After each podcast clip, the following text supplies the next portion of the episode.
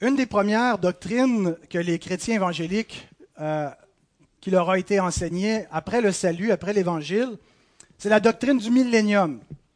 Une fois que tu as appris euh, les quatre lois spirituelles de Bill Bright, hein, euh, les quatre lois qui, nous amènent au salut, la première chose que les chrétiens évangéliques étaient enseignés, c'était le retour de Jésus, la séquence du retour, le millénium. Dans les années 70-80, les chrétiens lisaient leur Bible, ils regardaient le ciel constamment pour voir si Jésus n'était pas en train de revenir. Euh, et parce que cette doctrine, en particulier du millénium qu'on attendait, était aussi certaine que l'évangile qu'on avait cru. Ça allait de pair. C'est un peu la culture du réveil évangélique. C'est un réveil qui est très poussé vers euh, aussi l'eschatologie, vers les choses de la fin et vers cette attente d'un règne de mille ans de Jésus sur la terre. Et donc, on espérait, on attendait ce règne-là, peut-être même plus que le, le, règne ultime dans le ciel, parce que le millénium, pour nous, c'était concret, c'était encore sur la terre, c'était une réalité incarnée qu'on connaissait. On attendait cela. Plusieurs ont été choqués dans cette église, quand j'ai commencé à y prêcher, en apprenant que nous étions déjà dans le millénium. Ben, en fait, que moi, je pensais qu'on y était déjà. Euh, il dit peut-être que lui, il l'est, mais on n'est pas déjà dans le millénium. Et donc, ça a entraîné beaucoup de confusion euh, à, savoir est-ce que euh, vraiment ce prédicateur croit que le, millénium est arrivé et, donc ça allait à l'encontre de beaucoup de choses qui avaient déjà été enseignées, qui étaient crues sur cette question-là. et, jusqu'à un certain point, quand on, ne comprend pas trop une doctrine, souvent, on en fait une caricature. Et euh, donc, on fait beaucoup de caricatures, souvent des positions qu'on ne croit pas. on, on, est tous coupables de ça. Moi, le premier, de caricaturer la position des autres pour mieux la rejeter. On la déforme un petit peu. Et euh, en, lisant le texte qu'on va étudier ce matin, je trouvais que c'est un texte qui s'applique exactement à ce que j'entends par l'idée qu'on est présentement dans ce millénium. En fait, l'amillénarisme, ce n'est pas l'idée qu'il euh, n'y a pas de millénium et qu'il n'y a, a, aucun millénium, mais c'est l'idée que le millénium, ce n'est pas une période future où Jésus revient puis règne sur terre en attendant, euh, après le règne de l'Antichrist euh, et en attendant une autre fin du monde, où il y aurait deux retours de Jésus, un premier retour secret où il enlève son Église, puis un autre retour euh, plus visible à la toute fin. Donc l'idée du millénium, tel que je le, je le comprends, ce que l'Écriture nous enseigne, c'est lorsque le Christ va être assis sur son trône. Et on n'a pas besoin d'attendre il est déjà assis sur son trône. Euh, ce n'est pas quelque chose de futur, c'est quelque chose qui s'est réalisé à la résurrection et à l'ascension du fils de David, tel que c'était prophétisé. Et quand l'apôtre Jean nous parle d'un règne de mille ans, il nous décrit une longue période pendant laquelle le Christ règne sur les cieux et sur la terre. Comme Jésus dit à sa résurrection, tout pouvoir m'a été donné dans les cieux et sur la terre. Et le texte qu'on va voir ce matin va nous permettre de clarifier un peu qu'est-ce qu'on entend par là, qu'est-ce qu'on ne veut pas dire, mais qu'est-ce qu'on veut dire par l'idée que Satan est lié. Euh, ça ne veut pas dire qu'il est neutralisé, qu'il n'y a plus aucun pouvoir, et nous allons voir donc que Jésus lui-même enseigne que Satan est lié. Maintenant, je fais une petite parenthèse, un petit bémol. Il se pourrait que euh, vous soyez d'accord avec ce que j'ai dit, mais que vous ne croyez pas que ça s'applique ou que ça exclut l'idée d'un millénium futur. Et donc, ça ne, ça ne, fait pas une incompatibilité de communion entre nos deux positions. On peut s'entendre pour dire que le Christ règne maintenant et croire quand même qu'il y aura un millénium futur. Alors, ne prenez pas ce message comme une attaque sur votre position, mais plutôt comme une tentative de vous expliquer davantage à partir de Matthieu 12, 22 à 30, euh, ce que veut dire l'idée que Satan est lié pendant le règne du Christ. Alors, je vous invite à vous lever pour la lecture de la sainte parole de notre Dieu, tirée donc de Matthieu 12, 22 à 30. C'est le 84e message euh, dans notre série sur Matthieu. Alors on lui amena un démoniaque, aveugle et muet. Et il le guérit, de sorte que le muet parlait et voyait. Toute la foule était étonnée. Non, plutôt, toute la foule étonnée disait, N'est-ce point là le fils de David? Les pharisiens ayant entendu cela dire, Cet homme ne chasse les démons que par Béelzébul, prince des démons. Comme Jésus connaissait leurs pensées, il leur dit, Tout royaume divisé contre lui-même est dévasté, et toute ville ou maison divisée contre elle-même ne peut subsister. Si Satan chasse Satan, il est divisé contre lui-même. Comment donc son royaume subsistera-t-il? Et si moi, je chasse les démons par Béelzébul, vos fils, par qui les chassent-ils? C'est pourquoi ils seront eux-mêmes vos juges. Mais si c'est par l'Esprit de Dieu que je chasse les démons, le royaume de Dieu est donc venu vers vous. Ou comment quelqu'un peut-il entrer dans la maison d'un homme fort et piller ses biens sans avoir auparavant lié cet homme fort? Alors seulement il pillera sa maison. Celui qui n'est pas avec moi est contre moi, et celui qui n'assemble pas avec moi disperse. Seigneur, nous te remercions de ce que nous avons ta parole entre les mains, de ce que tu l'as préservé au fil des siècles. Nous avons vu avant ce culte, Seigneur, qu'il y avait toutes sortes de faux enseignements, des enseignements diaboliques qui existaient dans l'histoire de l'Église. Et tu nous dis dans ta parole, vous connaîtrez la vérité, la vérité vous affranchira. Seigneur, tu nous as permis de connaître ta parole et de connaître la vérité pour être affranchis des mensonges du diable qui viennent dans la religion des hommes, les mensonges que nous nous racontons nous-mêmes, les propres mensonges que nous avons par lesquels nous nous séduisons. Seigneur, nous sommes appelés à abandonner notre pensée pour penser tes pensées après toi, pour suivre ta parole, parce qu'elle est la vérité. C'est par elle que tu nous sanctifies, c'est par elle que tu nous affranchis. Seigneur, nous avons été libérés du royaume de Satan pour être transportés dans le royaume du Fils de ton amour. Et nous voulons y vivre. Nous voulons y vivre comme des enfants de liberté, des enfants de lumière.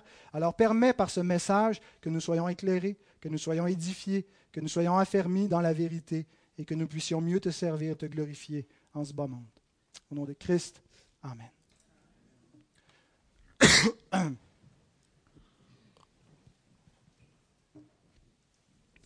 Donc notre texte nous présente deux royaumes qui s'affrontent. Le royaume de Satan, qui est désigné ici par Béelzébul, le prince des démons, qui est aussi nommé directement Satan, qui est le diable, le serpent ancien qui était dans le jardin au commencement, qui est le dragon qu'on voit dans l'Apocalypse, qui est le prince de ce monde de ténèbres. Il y a son royaume et il y a le royaume de Dieu, qui est aussi parfois appelé le royaume des cieux. Donc, on a vu qu'il est venu, qu'il est entré dans ce monde avec l'arrivée du roi, parce qu'un roi vient, un royaume vient avec un roi. Donc, le Christ est le roi, le fils de David qui était attendu, qui vient pour régner, qui vient établir le royaume. Et ce royaume est déjà venu et il va croissant jusqu'au moment final où il sera manifesté dans toute sa splendeur. Il est encore invisible. L'Église en est sa manifestation visible dans le temps présent. Et ces deux royaumes sont en rivalité. Et c'est sous l'angle de la rivalité des royaumes que j'ai abordé la péricope de ce matin, euh, sous trois sous-points de la rivalité. Nous allons voir la rivalité des royaumes démontrée dans la mise en scène du verset 22 à 24, où nous voyons donc Jésus qui délivre quelqu'un du royaume de Satan et le royaume de Satan qui riposte euh, par une attaque verbale. Nous voyons dans un deuxième temps la rivalité euh, des royaumes expliqués par Jésus, Jésus qui donne un enseignement pour expliquer ces deux royaumes, leur nature et la confrontation qui existe entre les deux. Et le dernier verset, une courte conclusion au verset 30, la rivalité des royaumes appliqués. Donc voilà le, patron, le plan que nous allons suivre, la rivalité des royaumes démontrée, expliquée et appliquée. Alors, dans la démonstration de cette rivalité, c'est un peu la mise en scène qu'on voit. Qu'est-ce qui se passe? Donc, versets 22 à 24, on voit trois choses qui arrivent. Jésus qui, qui d'abord libère un captif de Satan, la réaction de la foule, puis la réaction des pharisiens. Et donc, dans, ces, trois éléments, on voit la rivalité des royaumes à l'œuvre.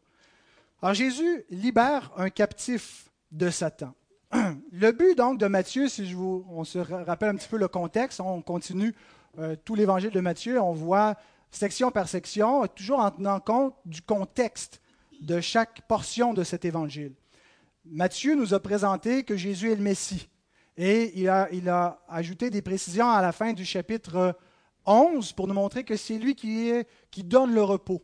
Et il nous montre donc qu'il est donc le maître du sabbat au début du chapitre 12, et ce qui fait que les pharisiens s'opposent à lui, ils n'aiment pas son enseignement, ils transgressent leur tradition, non pas la loi de Moïse. Et donc Jésus vient pour amener le repos. Il est celui qui libère de ce qui nous empêche d'avoir le repos, le fardeau du péché et la puissance des ténèbres qui tient les hommes captifs. Et la dernière scène qu'on avait vue avant aujourd'hui, euh, c'est donc Jésus qui se retire alors que les, pharisiens l'accusent. Euh, ils font des plans pour le mettre à mort. Jésus se retire d'eux.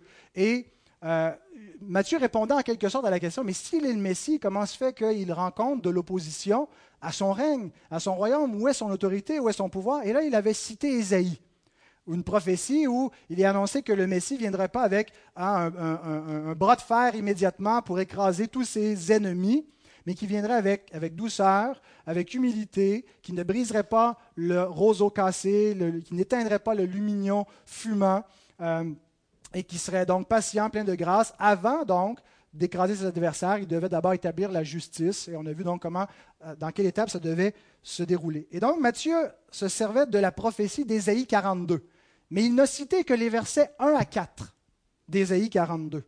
Le reste de, de, la, prophétie allait jusqu'au verset 9 dans Ésaïe 42, n'est pas cité par Matthieu, mais en fait, plutôt que de la citer, il la démontre. C'est comme s'il la citait, mais par les actions de Jésus. Le texte d'Ésaïe, après avoir prophétisé des choses concernant le Messie, concernant son règne, concernant son abaissement, sa douceur, euh, le texte continue au verset 6 et 7 en disant Moi, l'Éternel, je t'ai appelé pour le salut. Donc, c'est l'Éternel qui parle à son oint, à son Messie, Dieu qui parle à Dieu, mais Dieu en tant que Messie incarné. Je t'ai appelé pour le salut, et je te prendrai par la main, je te garderai, et je t'établirai pour traiter alliance avec le peuple, pour être la lumière des nations, pour ouvrir les yeux des aveugles pour faire sortir de prison le captif et de leur cachot ceux qui habitent dans les ténèbres. Jamais on a vu dans l'histoire de Jésus la théologie de la libération dans les évangiles où Jésus vient puis prend euh, et ouvre magiquement des portes de prison puis fait sortir des prisonniers. Ce n'est pas dans ce sens-là, donc, que Jésus accomplit la prophétie de libérer les captifs et de faire sortir de leur cachot les hommes. Le, règne messianique n'est pas contre l'idée d'un système pénal où des gens peuvent être emprisonnés. Euh, mais c'est spirituellement. Et donc, Matthieu, plutôt que de citer les versets 6 et 7 qui s'appliquent, il nous les démontre. C'est comme si la citation continue euh, par Jésus qui accomplit ce qui est dit, qui ouvre les yeux des aveugles et qui libère ceux qui sont captifs de Satan. Alors, on a un homme qui nous est présenté qui est un captif de la puissance du diable. Il nous est dit qu'il est un démoniaque, qu'il était aveugle, et muet. Et le Seigneur, donc, selon la prophétie d'Ésaïe, tout de suite après ce qu'il a été présenté comme le Messie euh, humble et doux, c'est aussi le Messie qui vient être la lumière des hommes, ouvrir les yeux des aveugles et les faire sortir de leur captivité. Charles Spurgeon écrit L'esprit impur, le démon, le détenait en ayant fermé les fenêtres et la porte de son âme. Le captif était aveugle et muet. Les fenêtres et la porte de son âme étaient fermées. Il ne pouvait pas voir. Et il ne pouvait pas appeler. Comment pouvait-il échapper? Il ne pouvait ni voir son Sauveur, ni crier à lui. Mais ce double mal disparut en un instant lorsque Jésus délogea le démon, de sorte que le muet parlait et voyait.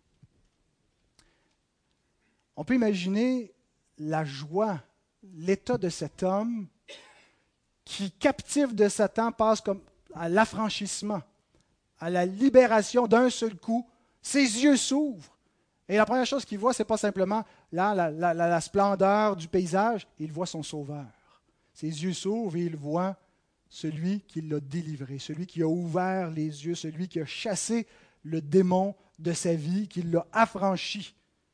Hein, ça ne nous dit pas que sa langue, quand il s'est délié, qu'il s'est mis à proclamer ses louanges, mais on peut certainement imaginer qu'il lui a rendu la gloire, qu'il a proclamé la bonté de ce Sauveur et qu'il l'a remercié. Et on peut non seulement l'imaginer, mais on peut l'imiter. Cet homme nous est donné comme emblème, un emblème de notre propre libération de la puissance des ténèbres. Nous étions nous aussi des captifs, aveugles et muets dans la prison de Satan. Et c'est l'Écriture qui nous dit cela. L'Écriture nous dit, nous étions morts par nos offenses, moralement morts, spirituellement neutralisés par une puissance plus grande que nous. Nous étions sous le, pouvoir du prince de la puissance de l'air, cet esprit qui agit maintenant dans les fils de la rébellion. Nous tous aussi, nous étions de leur nombre. Nous étions sous sa domination. Il est écrit dans Colossiens 1, 13 à 14, Il nous a délivrés de la puissance des ténèbres et nous a transportés dans le royaume de son Fils bien-aimé, en qui nous avons la rédemption, le pardon des péchés. Frères et sœurs, nous devons comprendre ce qu'est la rédemption. Ce n'est pas simplement adhérer à une religion. C'est une libération spirituelle. Tous les hommes sont par nature en venant au monde sous la captivité de Satan. La nature humaine est déchue et elle est livrée au pouvoir du prince des ténèbres. Et être sauvé, c'est être affranchi de cette captivité pour appartenir au royaume de Dieu. Donc cet homme représente tous les hommes qui sont sous la puissance du malin. L'apôtre Jean nous dit, nous sommes de Dieu et le monde entier est sous la puissance du malin. Il n'y a pas de neutralité. D'ailleurs, Jésus le dit au dernier verset, il n'y a pas de entre-deux. Les hommes, le monde entier est sous la puissance du malin, c'était notre cas. Et cet homme, donc, représente la captivité. Il l'était dans un sens beaucoup plus profond. Sa captivité était rendue encore plus proche de l'enfer dans, dans, son état de déchéance, dans son état de misère, que nous l'étions, la plupart d'entre nous, lorsque Christ nous a délivrés mais nous n'étions pas moins captifs. Nous n'étions pas moins aveugles. Nous étions incapables de crier à Dieu. Nous n'avons pas été délivrés parce que nous avons vu le Sauveur, parce que nous avons crié à lui, que nous avons décidé de sortir de la prison, mais parce qu'il nous a rendus voyants d'aveugles que nous étions, parce qu'il a ouvert notre bouche pour que nous puissions l'invoquer. Ça veut dire ça, nous étions morts dans nos péchés, c'est-à-dire incapables de sortir de là complètement à la merci de la puissance des ténèbres. Et Matthew Henry, un commentateur donc, du 17e, 18e siècle, écrit Quand une âme est sous le pouvoir de Satan, elle est captive et ne peut discerner Dieu. Elle reste incrédule face au trône de grâce. Elle ne voit rien et ne peut rien dire sur tout ce qui touche le ciel. Satan aveugle ses victimes par l'incrédulité. Il scelle fermement les lèvres désireuses de prier c'est la condition spirituelle de tout homme. Quand on parle de la dépravation totale, souvent ils pensent dans un sens moral, ils font le mal. Il y a effectivement cette réalité-là. Mais la dépravation totale, c'est cette condition où l'homme, dans sa, sa, mort spirituelle, est incapable de se tourner vers Dieu. Nous ne sommes pas sauvés par l'exercice de notre libre arbitre, parce que notre libre arbitre n'est pas libre. Il est emprisonné, il est captif. Et on a besoin d'un libérateur, on a besoin d'un plus fort que Satan pour nous affranchir. Et c'est ça, la grâce, c'est d'être libéré. Donc voilà la mise en scène. Maintenant, on a toujours dans ce premier point de la confrontation de ces deux royaumes, la réaction d'abord de la foule au verset 23. Toute la foule étonnée disait, N'est-ce point là le fils de David? Et on a l'impression, en lisant ça, qu'enfin ils reconnaissent hein, que malgré les doutes d'abord, ça ne peut pas être le fils de David, parce que ce n'est pas un roi, c'est le fils d'un charpentier, c'est un nobody, il n'y a pas de royaume, il n'y a pas de puissance, même les chefs religieux de notre nation ne le reconnaissent pas, ils veulent le tuer. Et là, ils réfléchissent, peut-être que c'est le fils de David. Mais en fait, le, le, sens, ce n'est pas tant qu'ils l'ont reconnu et qu'ils ont affirmé qu'il était le fils de David, mais c'est plutôt, est-ce que ça se pourrait vraiment que ce soit lui le fils de David? C'est une, question qui pose, qui suggère peut-être un oui, mais qui tend plus vers le non. Ils ont des doutes. Être étonné, être étonné du Christ, reconnaître que le Christ a bouleversé le monde, ce n'est pas la foi. Reconnaître que Jésus est un, un homme exceptionnel, comme beaucoup de gens le reconnaissent aujourd'hui, des gens des universitaires, il faut, vouloir délibérément être incrédule pour remettre en question euh, l'existence du Christ. Le monde a été bouleversé par sa venue. Euh, la terre est remplie en ce moment d'églises qui, partout dans, le monde, invoquent son nom, euh, s'approchent de Dieu par lui. Il n'y a personne qui a bouleversé davantage le monde que le Christ le fait, et pourtant il n'a agi publiquement que pendant trois années et demie. Mais s'étonner de cela, ce n'est pas la foi. Ne pas être hostile au Christ, ne pas s'asseoir avec les pharisiens pour comploter pour le tuer, ce n'est pas devenir un disciple. C'est bien déjà de se questionner, de réfléchir. Pourrait-il être le Messie? Pourrait-il être le fils de David? Mais si on en reste qu'à des questionnements, qu'à une ouverture d'esprit qui ne se positionne jamais, qui ne l'embrasse jamais par la foi, qui ne devient jamais son disciple, ben on reste dans le camp des pharisiens. Jésus dit, si quelqu'un n'assemble pas avec moi, si quelqu'un n'est pas avec moi, il est contre moi. Il n'y a pas de neutralité dans le combat de ces deux royaumes.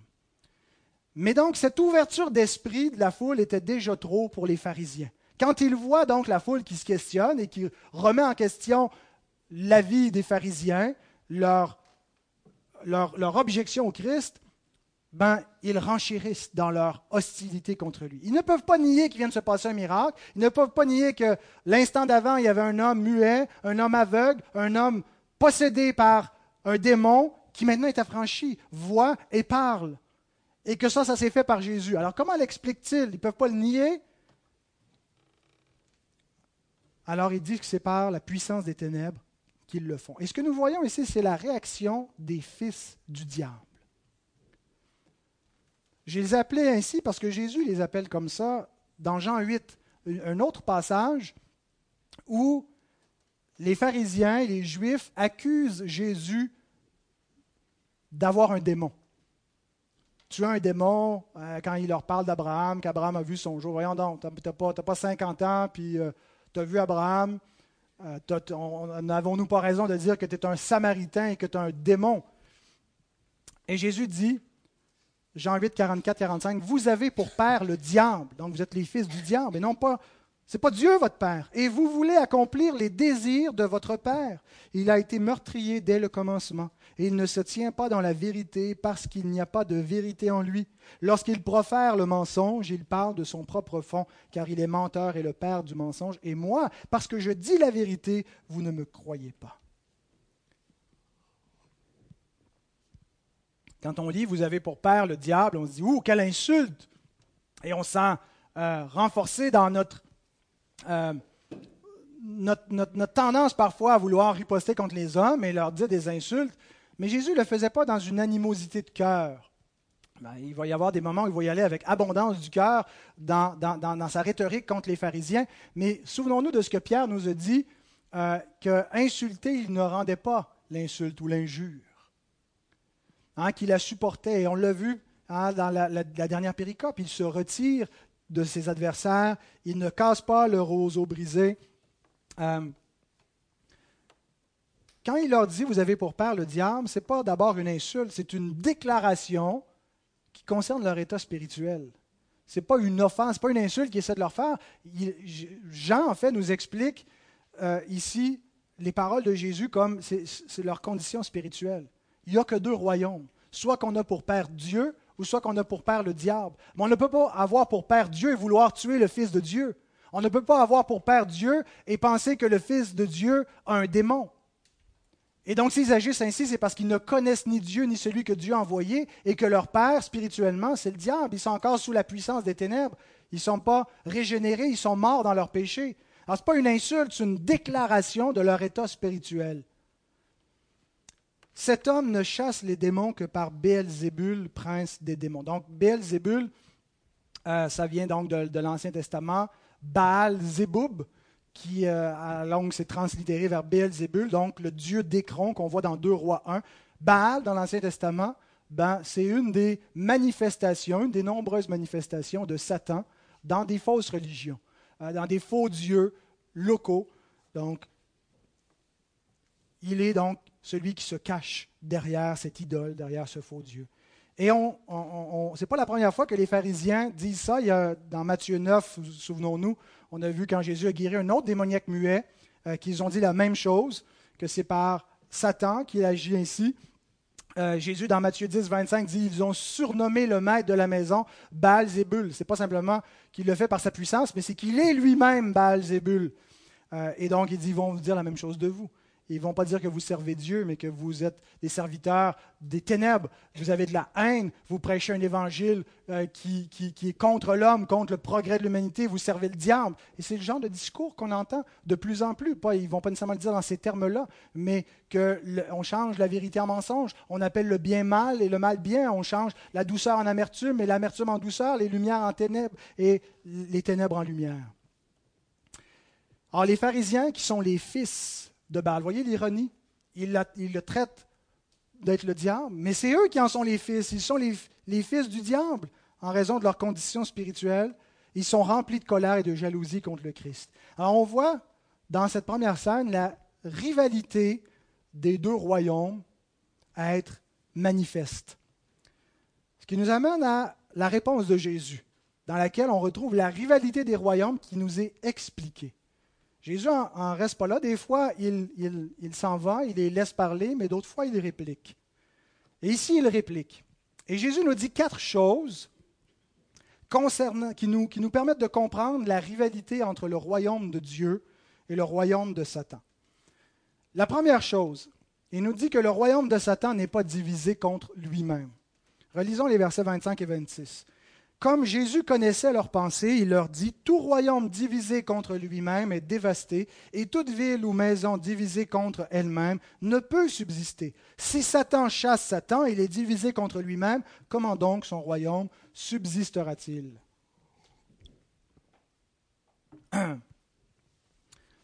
Il est vrai que le royaume de Satan est rempli de division, est rempli de destruction c'est un royaume de guerre, c'est un royaume de méchanceté. C'est un royaume donc qui est divisé, mais pas contre lui-même. Quand il y a euh, une guerre civile, généralement, ça vient de ceux qui euh, sont sous le pouvoir et qui veulent s'émanciper, se rebeller, euh, renverser le pouvoir. Mais ce n'est pas le pouvoir qui se fait la guerre à lui-même. Jamais on ne voit ça. Et, c'est ce que Jésus est en train de leur dire. Oui, il y a des guerres civiles dans le royaume de Satan, mais ce n'est pas Satan qui se fait la guerre à lui-même. C'est l'essence de son royaume d'être comme ça. Et plus il y a de ces divisions et de, ces guerres, plus son royaume est bien affermi. Plus il réussit à dominer les hommes, parce que le royaume de Satan consiste à entraîner les hommes dans une rébellion et une défiance à Dieu. D'où vient-il ce royaume? Souvenons-nous quand quand, quand Satan tente Jésus au désert, et qu'il lui, dans une des tentations, il lui montre tous les royaumes de la terre en un instant, et il dit, si tu te prosternes devant moi, je te donne le royaume qui est à toi. Hein, tu es venu pour régner, je te le donne en un instant parce que tous ces royaumes m'ont été livrés. Bien que Satan soit un menteur, ici, il dit la vérité. On apprend en lisant les Écritures que Dieu a placé toute sa création sous l'autorité de l'homme, n'est-ce pas? Psaume 8. Qu'est-ce donc l'homme pour que tu te souviennes de lui? On l'a chanté dans le psaume de la création. Dieu l'a fait de peu inférieur à lui. Ça ne veut pas dire qu'il n'y a pas une grande distance entre Dieu et la créature. Ça veut dire qu'après Dieu, c'est l'homme. Aussi grand soit la distance entre l'homme et Dieu, le garant, le gérant, le roi de la création, Dieu l'a placé au commencement, c'est l'homme. Qu'est-ce qui s'est passé au commencement?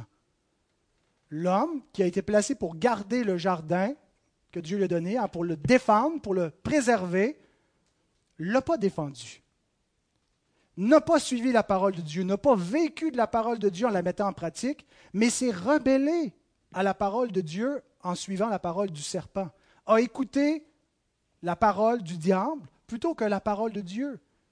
Et il est mort. Et il s'est livré à la puissance de la mort.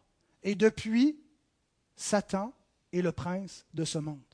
Et il a reçu ce pouvoir quand Adam lui a livré au commencement. Et c'est pour ça que Dieu va envoyer un nouvel Adam, qui va s'abaisser pour un peu de temps sous la puissance des anges déchus, afin de renverser la puissance du diable, pour rétablir le royaume et l'autorité que Dieu a donnée à l'homme au commencement. Alors, ce qu'on voit dans euh, Hébreu 2, c'est l'accomplissement du psaume 8. Le psaume 8 qui nous dit Dieu a placé toutes ses œuvres sous les pieds de l'homme. Il nous dit pas, le psaume 8 ne nous parle pas de la chute, on sait qu'elle est arrivée, mais le psaume 8 nous décrit l'idéal qui va être établi par le Christ. Donc, Jésus nous dit que ce royaume, celui de Satan, subsiste.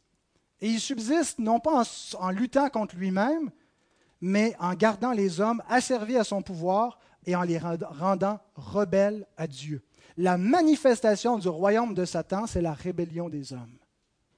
Quand ils se rebellent contre Dieu, quand ils suivent la voie du péché, peu importe la direction qu'ils vont, peu importe s'ils s'entretuent, Satan n'en a rien à faire. Son pouvoir consiste à amener les hommes à s'opposer à Dieu, à rejeter sa parole, à rejeter son autorité. Et l'Écriture nous dit que ce royaume subsiste dans le monde, qu'il demeure le prince de la puissance de l'air, que le monde entier est sous la puissance de Satan. Une puissance invisible qui agit dans plein de systèmes philosophiques, religieux, politiques dans le monde.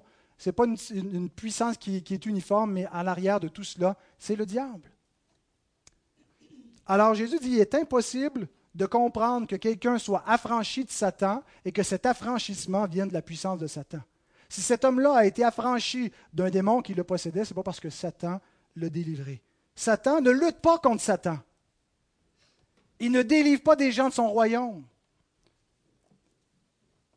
Donc, l'affranchissement vient d'un point extérieur, d'un pouvoir extérieur, du royaume de Dieu, d'une autre puissance. La deuxième chose que Jésus nous apprend, c'est que ceux du royaume de Satan refusent la vérité. Et c'est comme ça que j'interprète le verset 27. Si moi, je chasse les démons par Béelzébul, vos fils, par qui les chassent-ils? C'est pourquoi ils seront eux-mêmes vos juges. Ce que ce verset nous montre, c'est que si les pharisiens ne voient pas la logique du premier argument, que Satan ne chasse pas Satan, c'est pas parce qu'il ne le voit pas, c'est parce qu'il refuse de le voir.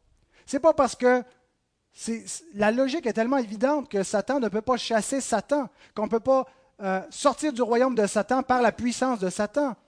S'il n'arrive pas à voir ça, c'est pas parce que c'est pas logique, c'est pas parce qu'il ne le voit pas, c'est parce qu'il se bouche les yeux pour ne pas voir. C'est parce qu'il refuse la vérité qu'il préfère changer la vérité en mensonge plutôt que de se repentir et de s'incliner devant le fils de David. Et ce faisant, ils se condamnent eux-mêmes. Voici comment fonctionne l'argument, le deuxième argument, le verset 27. Les pharisiens approuvent les exorcistes juifs. Quand il, dit Vos fils, par qui les chassent-ils Les fils, il ne faut pas s'imaginer que c'est strictement les fils biologiques des pharisiens, ils pouvaient en avoir, mais c'est vos contemporains, euh, vos disciples, les gens, vos co-religionnaires avec qui donc vous, vous partagez la même foi, eux aussi, il y en a parmi eux qui chassent des démons. Et le résultat est le même. Donc, par qui le font-ils? Et ces exorcistes, vous les approuvez. Et donc, si vous dites qu'eux le font par la puissance de Dieu, c'est quoi la différence avec l'exorciste que je viens d'opérer? Alors, si vous approuvez d'un côté ce qu'eux font, et que vous me désapprouvez, vous vous condamnez vous-même parce que vous approuvez, ou vous les condamnez eux en me condamnant moi. Ce qu'on voit ici, ce qu'il faut surtout faire ressortir, à mon avis, c'est que leur problème n'est pas tant avec ce que Jésus a fait, c'est avec Jésus lui-même.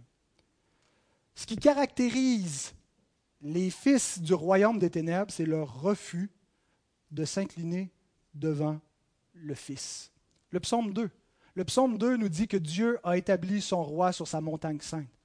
Le fils de David, c'est le roi à qui Dieu dit, je t'ai engendré, aujourd'hui tu es mon fils. Tu vas régner, je t'ai donné les nations pour héritage, tu vas les faire paître avec une verge de fer. Comment se finit le psaume 2 Venez devant le Fils, embrassez-le, confiez-vous en lui de peur que sa colère n'éclate et qu'il vous consume dans son jugement.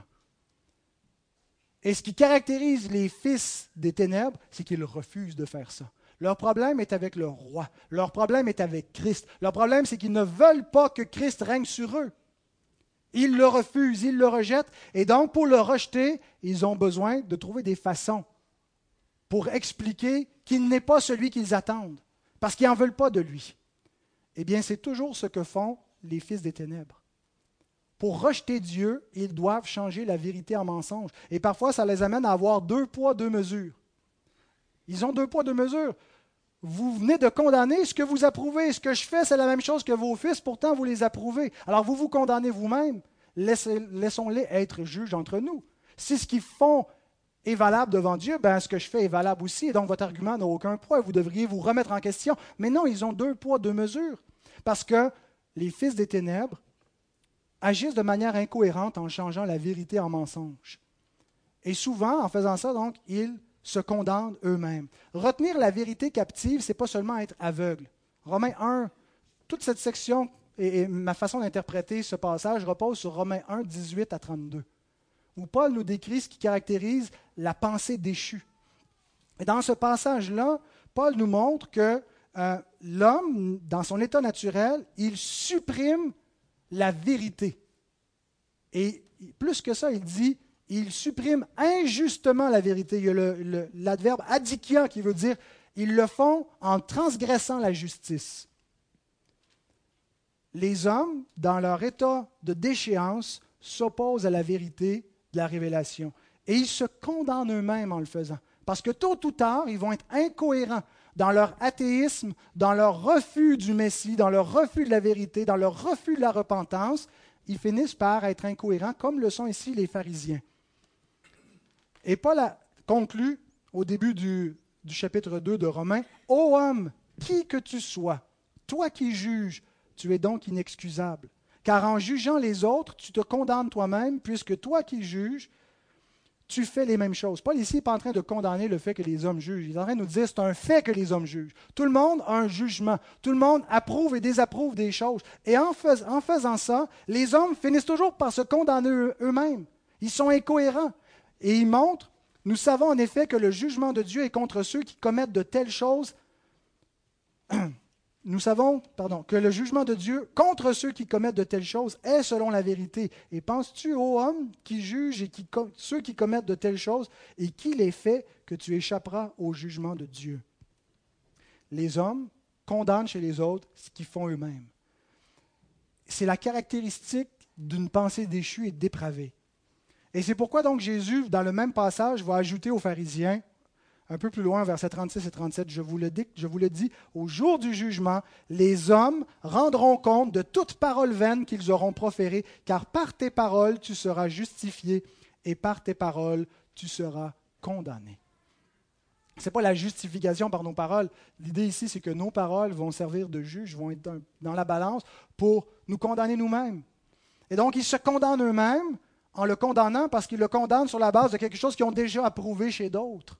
Ils sont incohérents. Et leur problème, en fait, c'est simplement parce qu'ils ne veulent pas reconnaître le Christ. Ils le refusent. Et tout homme, donc, qui refuse Dieu, tout homme qui s'oppose à Dieu, qui dit il n'y a pas de Dieu et qui veut faire Dieu à son image, fait la même chose. Il change la vérité en mensonge et finit par se condamner en cours de route.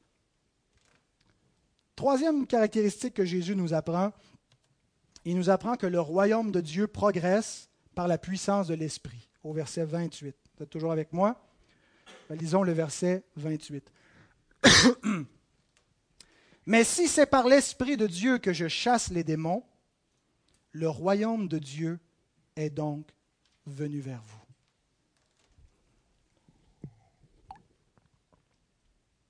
vous. Le miracle que Jésus vient d'opérer nous donne un double signe. Un signe d'abord que Jésus est le Messie, revêtu de l'Esprit. Euh, on a vu dans la prophétie d'Ésaïe 42 qu'il allait faire reposer son esprit sur son serviteur. Et là, Jésus dit, si c'est par l'Esprit, donc ça confirme que je suis le Messie en question. Mais c'est un double signe aussi, non seulement que Jésus est le Messie, mais que le royaume de Dieu est venu, est arrivé. Et le mot qu'il emploie, euh, ce n'est pas simplement que euh, ailleurs, quand il dit repentez-vous car le royaume des cieux est proche ou le royaume des cieux est arrivé, c'est un autre verbe qui veut dire arriver le premier, devancer, prévenir. Ah, c'est l'idée qu'on envoie une sentinelle devant pour arriver en premier et annoncer aux autres, arriver, rejoindre. Alors l'idée, c'est qu'ils ont été prévenus. Les pharisiens ont été prévenus par les signes du royaume. Ils ne peuvent pas dire qu'ils ne le savent pas. Ils ne peuvent pas dire qu'ils n'ont pas d'évidence pour leur attester que le royaume de Dieu est venu que le Messie est présent. Ils ont été prévenus par le royaume. Et je retourne à Romains 1. Si la lumière naturelle que Dieu a donnée dans la création est suffisante pour rendre les hommes inexcusables, vous avez déjà lu ce mot-là dans Romains 1 au verset 20. Hein, ça dit que les hommes ont connu Dieu, pas ont eu la possibilité de connaître Dieu. Ont connu Dieu. Comment? Parce que sa puissance éternelle se voit à travers des œuvres que Dieu a faites. L'existence de Dieu est manifeste dans la création.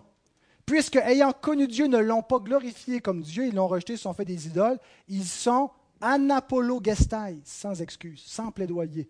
Ils n'ont rien à faire valoir devant le juge, au, tribunal, pour se défendre. Alors si la lumière naturelle de la création, de la révélation générale est suffisante pour rendre les hommes inexcusables devant Dieu, combien plus les signes qui prouvent que Jésus est le Messie et qui démontrent que son royaume est arrivé rendent-ils les hommes inexcusables? Ceux chez qui ces signes se sont produits. Alors c'est ce que Jésus veut dire quand il dit que le royaume est venu vers eux, le royaume vous a prévenu. Il dit dans Jean 15, 21, 22, Mais ils vous feront toutes ces choses à cause de mon nom, parce qu'ils ne connaissent pas celui qui m'a envoyé. Si je n'étais pas venu et que je ne leur ai point parlé, ils n'auraient pas de péché.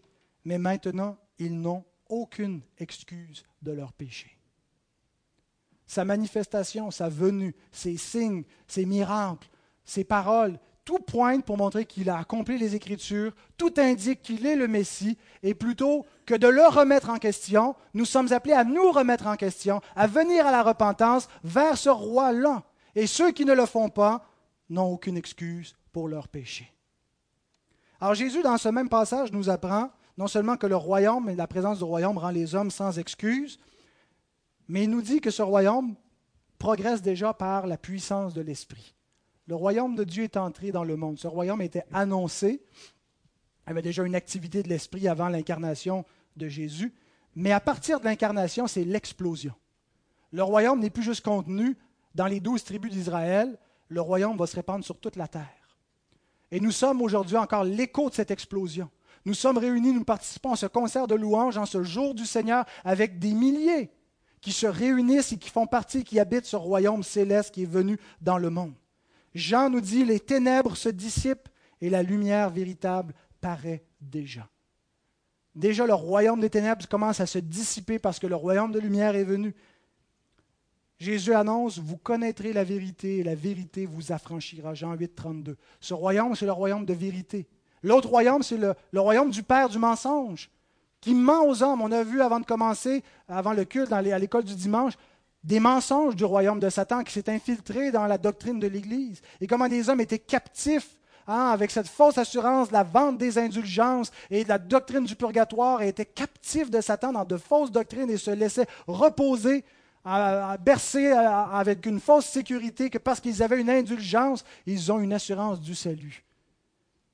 Vous connaîtrez la vérité et la vérité vous affranchira. Qu'est-ce qui a affranchi les hommes? Qu'est-ce qui a produit ce réveil à la réforme, sinon que la vérité de l'Évangile? Et c'est la même chose qui, se produit de siècle en siècle, de jour en jour, ce qui a fait que nous avons été libérés des mensonges de notre propre pensée, des mensonges de la société. C'est la vérité du royaume de Dieu qui est venue qui nous a affranchis. Vous connaîtrez le Fils et le Fils vous rendra libre. Et c'était vrai non seulement pour Israël. Bien sûr, le salut vient d'abord pour les Juifs. Hein, il y a une séquence. D'abord pour les Juifs. C'est d'abord pour eux que l'offre est venue. Et on est d'abord à l'échelle locale d'Israël. Mais ce que Jésus est en train de faire en Israël va se répéter, va se répercussionner à la grandeur universelle de la terre. Et ce qu'on voit ici, finalement, c'est que le début de, euh, de cette œuvre en Israël se poursuit par la mission apostolique. La mission apostolique, Paul nous la présente comme un exorcisme des païens. Acte 27, 17 à 18. Je t'ai choisi du milieu de ce peuple et du milieu des païens vers qui je t'envoie? C'est le Seigneur qui a appelé Paul, c'est sa vocation. Dieu l'a appelé, je t'ai choisi du milieu d'Israël, qui est du milieu des païens, je t'envoie vers eux afin que tu leur rouvres les yeux, pour qu'ils passent des ténèbres à la lumière et de la puissance de Satan à Dieu, pour qu'ils reçoivent par la foi en moi le pardon des péchés et l'héritage avec les sanctifiés. Vous voyez, c'est quelque chose de comparable. La conversion, c'est un exorcisme. C'est de passer de la puissance de Satan à la puissance de Dieu, des ténèbres à la lumière.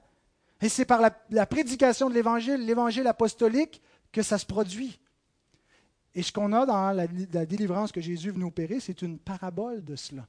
C'est une mise en évidence concrète Mais cet homme, s'il a seulement reçu la vue, reçu la capacité de parler, été débarrassé d'un démon, mais n'a pas reçu la vie éternelle, il est encore captif. Sa vraie libération, c'est son salut, c'est sa régénération, c'est la vie éternelle qu'il a reçue, c'est le pardon de ses péchés.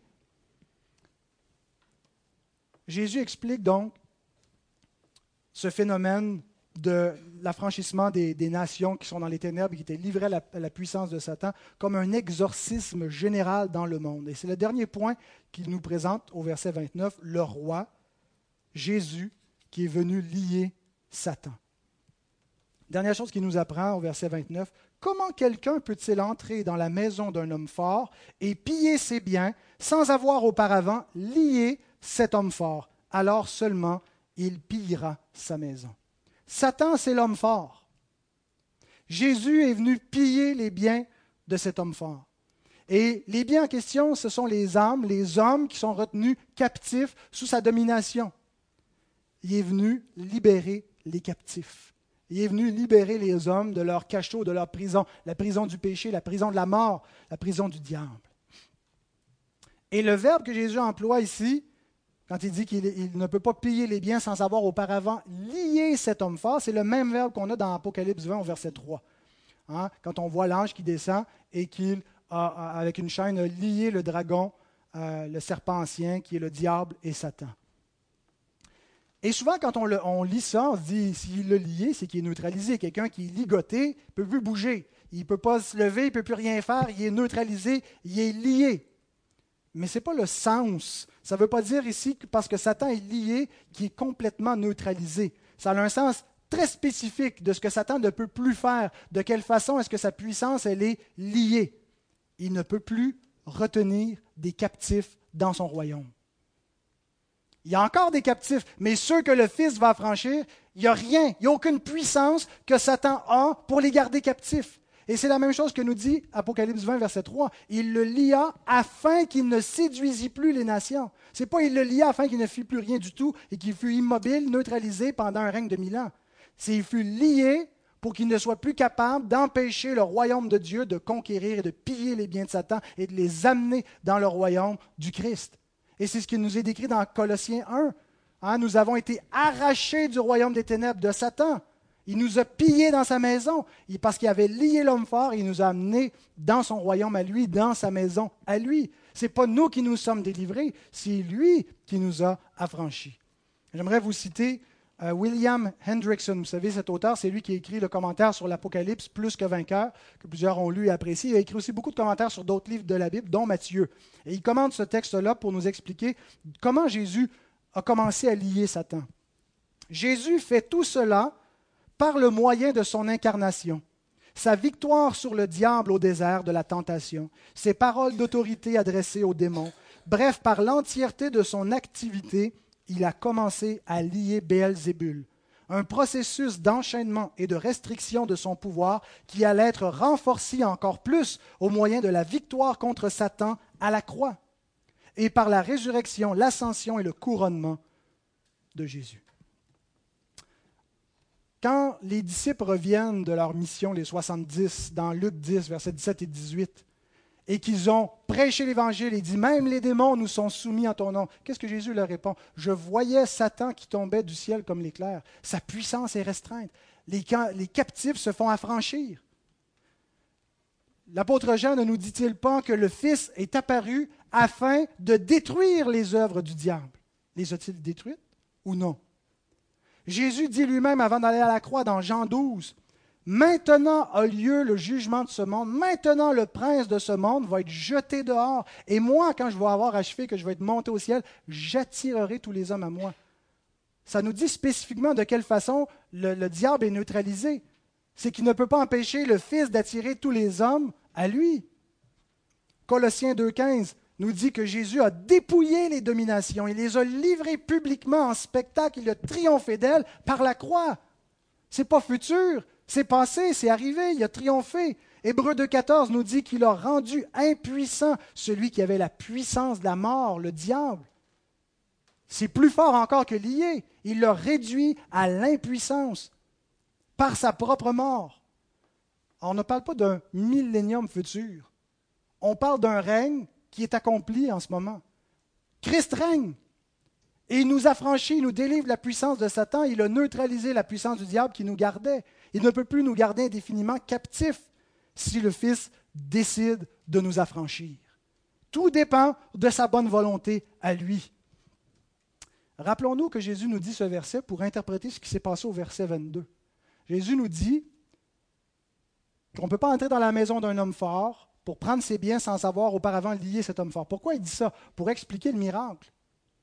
Il y avait un captif de Satan, et pour que je puisse le sortir, pour que je puisse lui rendre la vue et, la parole et, et, le délivrer du démon, il faut que j'ai lié la puissance de Satan sur sa vie pour pouvoir la franchir.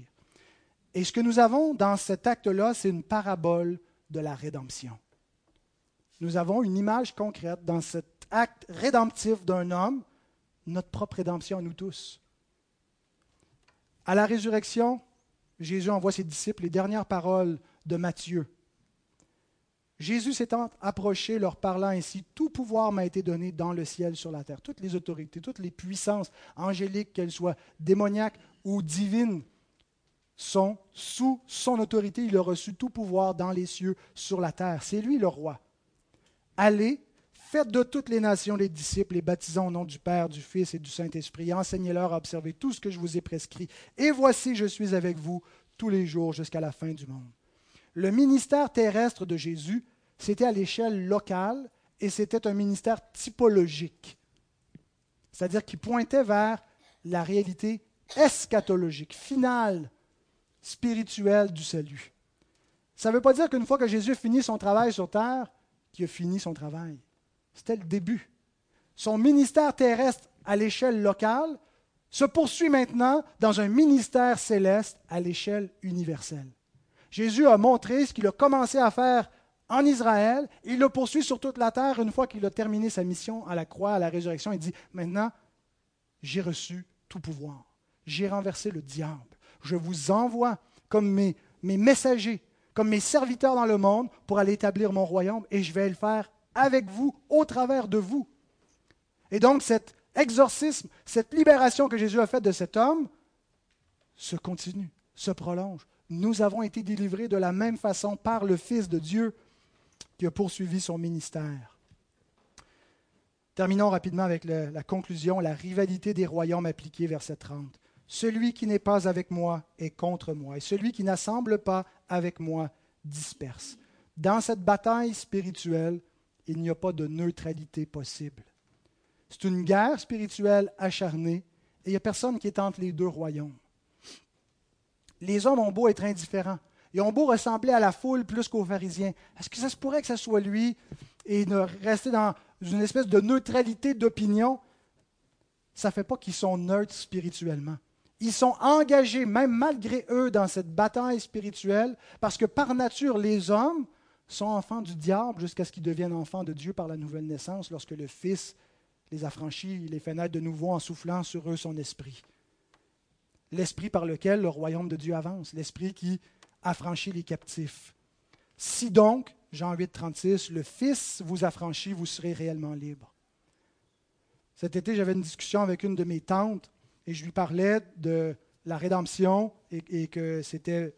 J'expliquais que ce que l'homme a besoin, ce n'est pas simplement de, de, un petit plaster sur le bobo, il a besoin d'une résurrection. Il a besoin de naître de nouveau. Il, a besoin de reconnecter avec Dieu parce qu'il y a une séparation entre lui et Dieu. Puis j'ai expliqué l'Évangile dans ces termes-là. Et elle m'a dit comment on sait si on l'a vécu, si on est né de nouveau? Sous-entendant que quelqu'un qui a un peu fait la paix avec lui-même, même sans l'Évangile, pourrait peut-être avoir finalement reconnecté avec Dieu puis que tout puisse bien aller. Il y a un seul moyen de salut. Il n'y a personne qui est réconcilié avec Dieu, qui a la vie éternelle, sans passer par le Christ. Il y a des gens qui peuvent être zen, être en paix, être même des exemples de vertu dans leur conduite, dans leur bonté, dans leur humanisme. Mais si ils n'ont pas Christ, s'ils ne sont pas avec lui, ils ne sont pas des enfants de Dieu, ils demeurent des enfants du diable, qui les a séduits par leurs bonnes œuvres, par leur vie paisible. Le diable ne veut pas juste amener une vie chaotique, il veut amener n'importe quoi qui nous empêche de nous tourner vers Dieu. que ce soit un équilibre moral et, quelque chose qui amène du bien-être dans le monde. Il est séduit par ces mensonges-là aussi. Donc, il n'y a pas de neutralité. On sait qu'on est affranchi quand on croit au Christ. Et Jésus nous donne plusieurs signes qui confirment si on a une vraie foi ou une fausse foi en lui. Ici, il nous en donne un, et je termine avec celui-là. Il nous dit que les affranchis du Seigneur assemblent avec lui, se réjouissent avec lui lorsque des gens sont délivrés de la captivité du diable. Les fils du diable s'opposent aux fils de David, ne se réjouissent pas que le fils de David affranchisse des âmes. Matthew Henry écrit Tous ceux qui ne participent pas ou qui ne se réjouissent pas d'un tel changement, c'est-à-dire la conversion, sont contre Christ. Bien-aimés, qu'est-ce qui vous importe concernant votre prochain? Est-ce que c'est juste qu'il y ait de quoi manger? Est-ce que c'est qu'il soit heureux, peu importe ce qui lui arrive? Ou est-ce que c'est le salut de son âme? Quelle est la principale priorité? Qu'est-ce qui vous préoccupe le plus concernant vos enfants, concernant l'âme des gens que vous côtoyez? Un des signes que nous sommes du royaume de Dieu, c'est quand on a à cœur le salut des autres. Ça ne veut pas dire qu'on devient un grand évangéliste, mais vous réjouissez-vous lorsque vous entendez qu'un pécheur s'est repenti? Parce que dans le ciel, il y a beaucoup de joie pour un pécheur qui se repent. Alors si nous sommes du ciel, si nous sommes du royaume des cieux, nous devons nous réjouir, nous aussi, chercher et travailler à cela, à affranchir des hommes en prêchant Christ.